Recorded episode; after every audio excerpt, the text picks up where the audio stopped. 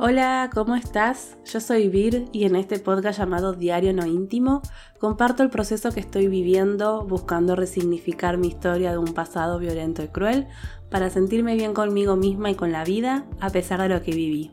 En este episodio voy a hablar sobre lo que aprendí en este año que, está terminando.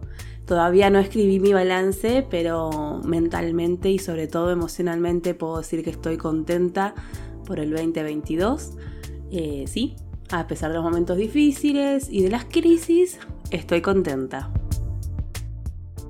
Buenas, buenas. Bueno, ya está. Se terminó el año.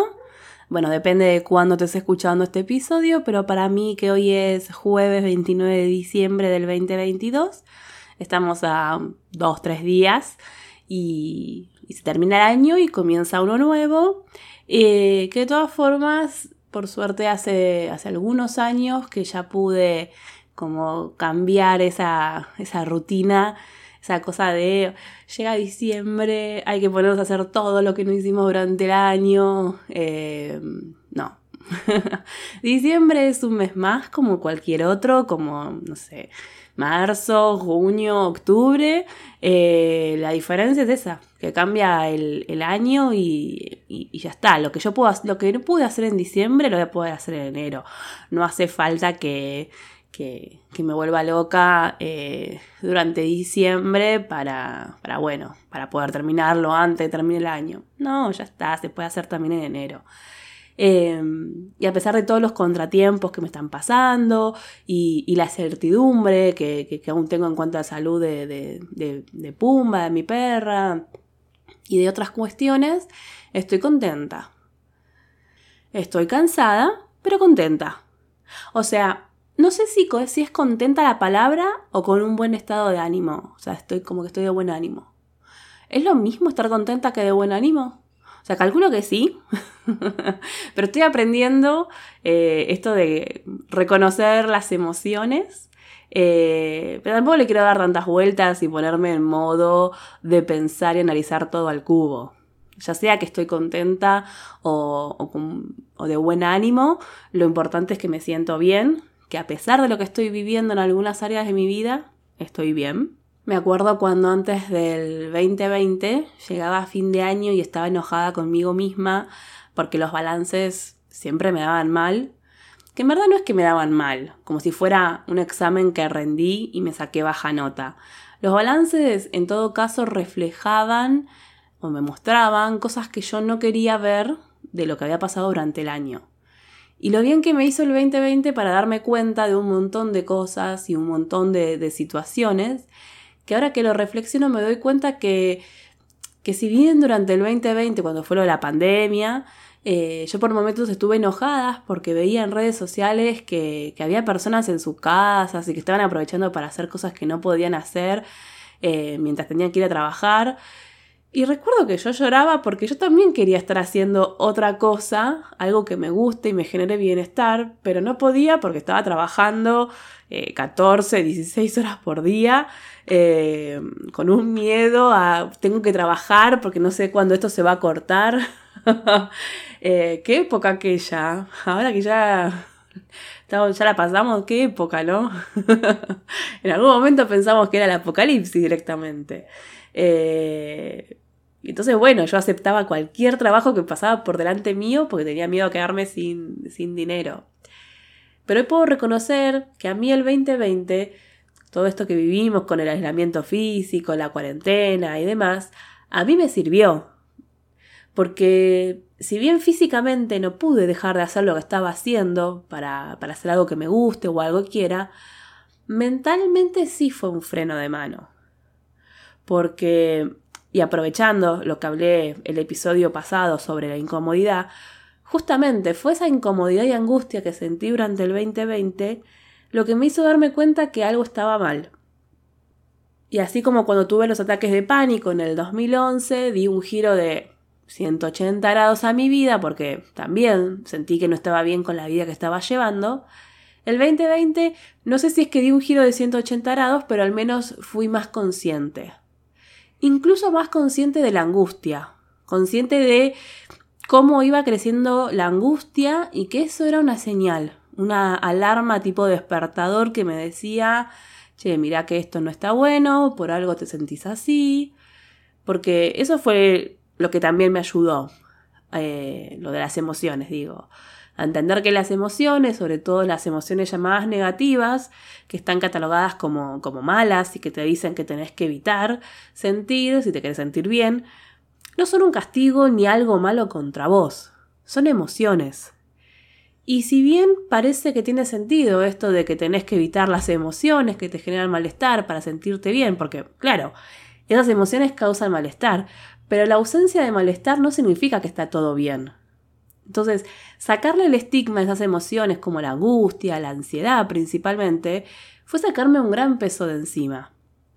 Y eso que mi psicóloga me decía todo el tiempo, que dejemos de decirle ataque de angustia, ataque de ansiedad, porque la palabra ataque tiene connotación negativa y parece como si algo de afuera te está atacando y vos te sentís agredida, agredido y que te tenés que defender. Cambiar la palabra ataque por la palabra crisis y quizás pensabas, pero crisis también es una palabra con connotación negativa.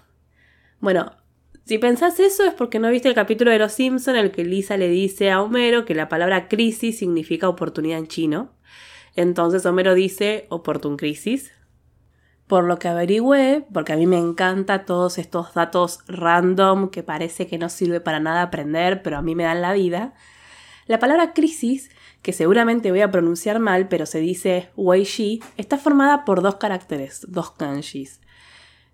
El primero es Wei, que significa peligro, y el segundo es Shi, que significa oportunidad. Ya veo que nada que ver y significa otra cosa, pero bueno, cada persona es libre de creer, ¿no? Lo que quiere. Sobre todo cuando es algo bueno. Em, iba a ser una referencia justo sobre la Navidad, pero por las dudas no, porque no sé quién me está escuchando, o quizá me estás escuchando y al lado hay una niña o niño y no quiero mandármela. Eh, igualmente sería raro que, escuches eh, este episodio o que escuches mi podcast con un niño o niña al lado, eh, porque aparte en los episodios lo digo. es contenido solo para adultos. Pero bueno, no me voy a enroscar con eso. Iba hablar sobre el tema de las creencias, la fantasía y las cosas eh, que, bueno, nada, eso.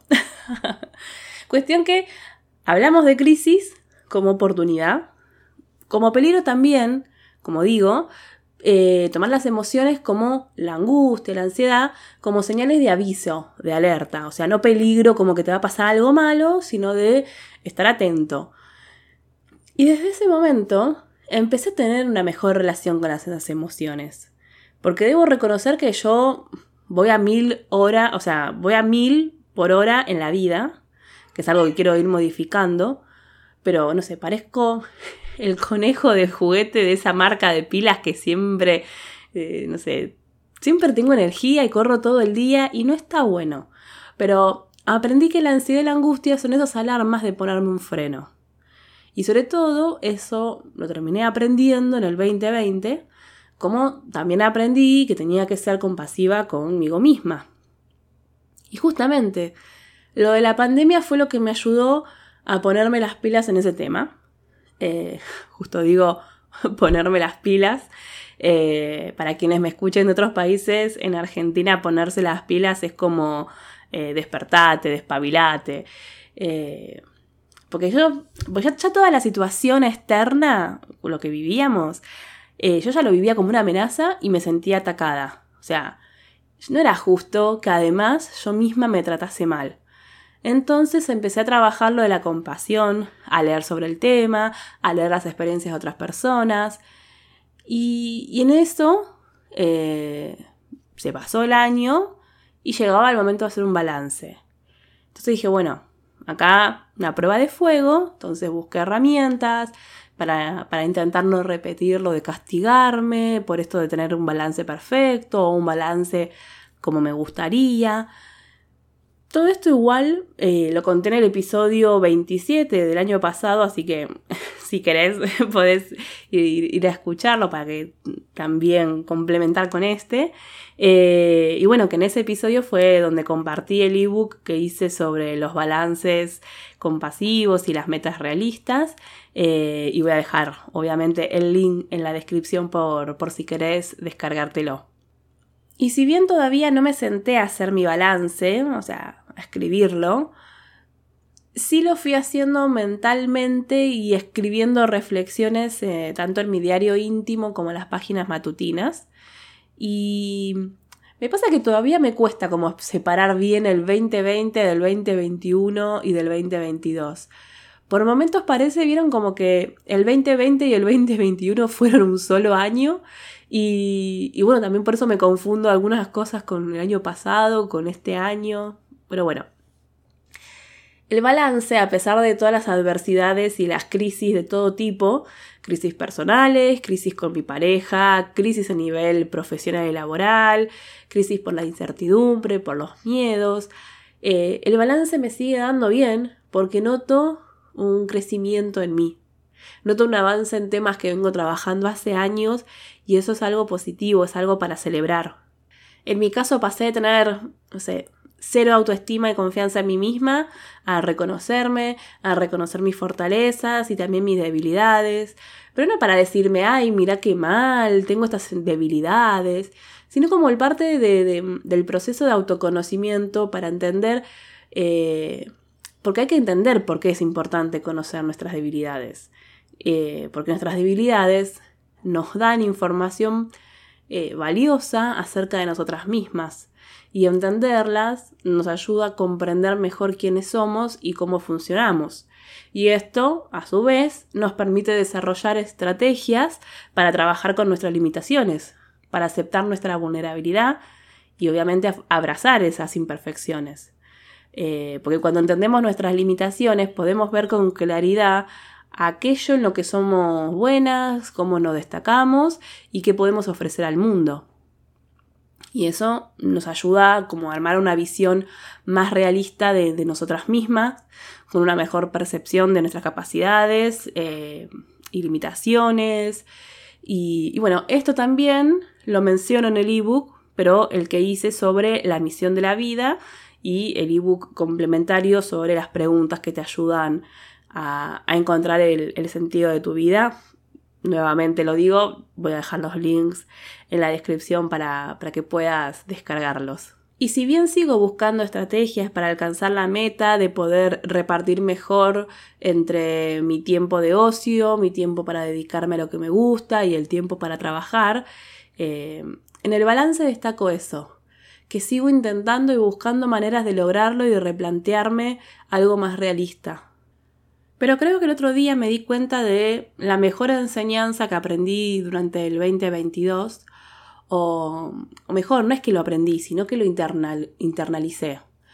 Vi un tweet con una imagen que decía que para el 2023 deseaba un año sin tristeza, sin angustia, sin ansiedad, con amor propio, con muchos viajes, eh, con amor y felicidad, con salud y trabajo.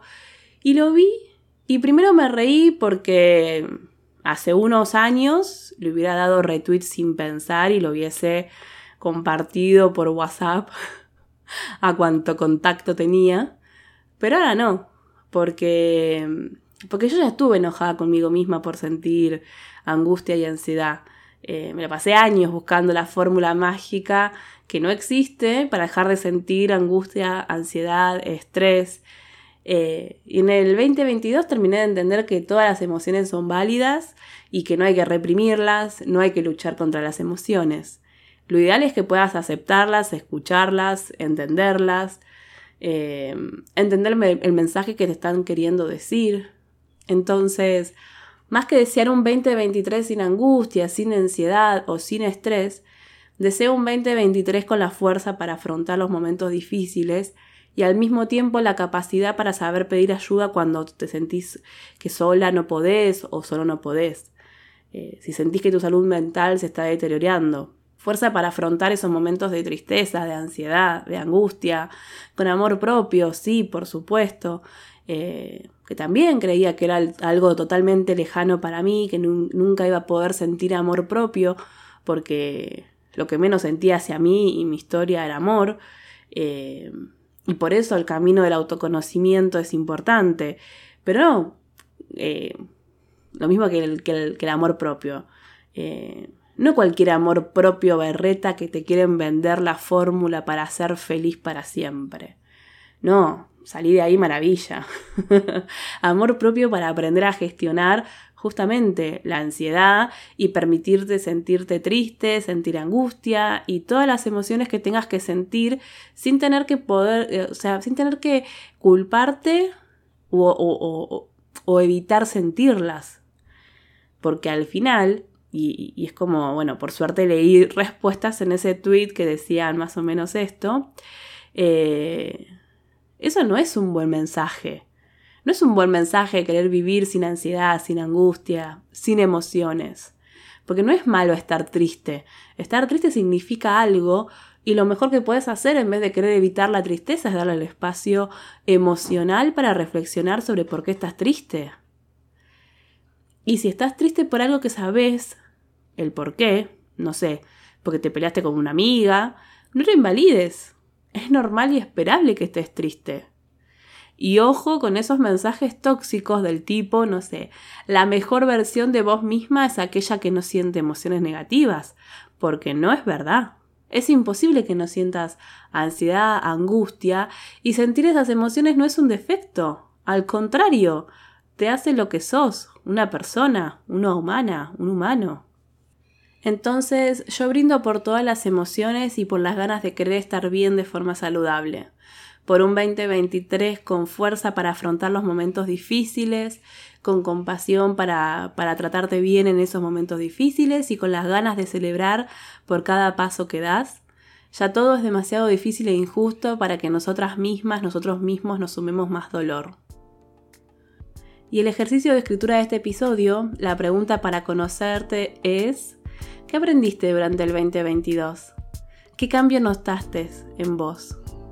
Recordá que podés descargarte gratis de mi web un ebook que te va a ayudar a hacer un balance del 2022 y establecer metas realistas para, para el 2023, respetando tu historia, tu pasado, tu presente.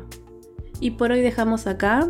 Gracias por estar del otro lado, gracias por escucharme, por escribirme, gracias por seguirme también en las plataformas donde subo el podcast y, también gracias a las personas que, ya fueron calificándolo con, cinco estrellas porque eso ayuda a, que llegue a más personas eh, y también a quienes me siguen en las redes sociales que, que bueno, si todavía no me seguís me encontrás como me hace bien escribir. Que tengas un buen comienzo de año. Nos vemos, va, nos escuchamos el año que viene. Chau, chau.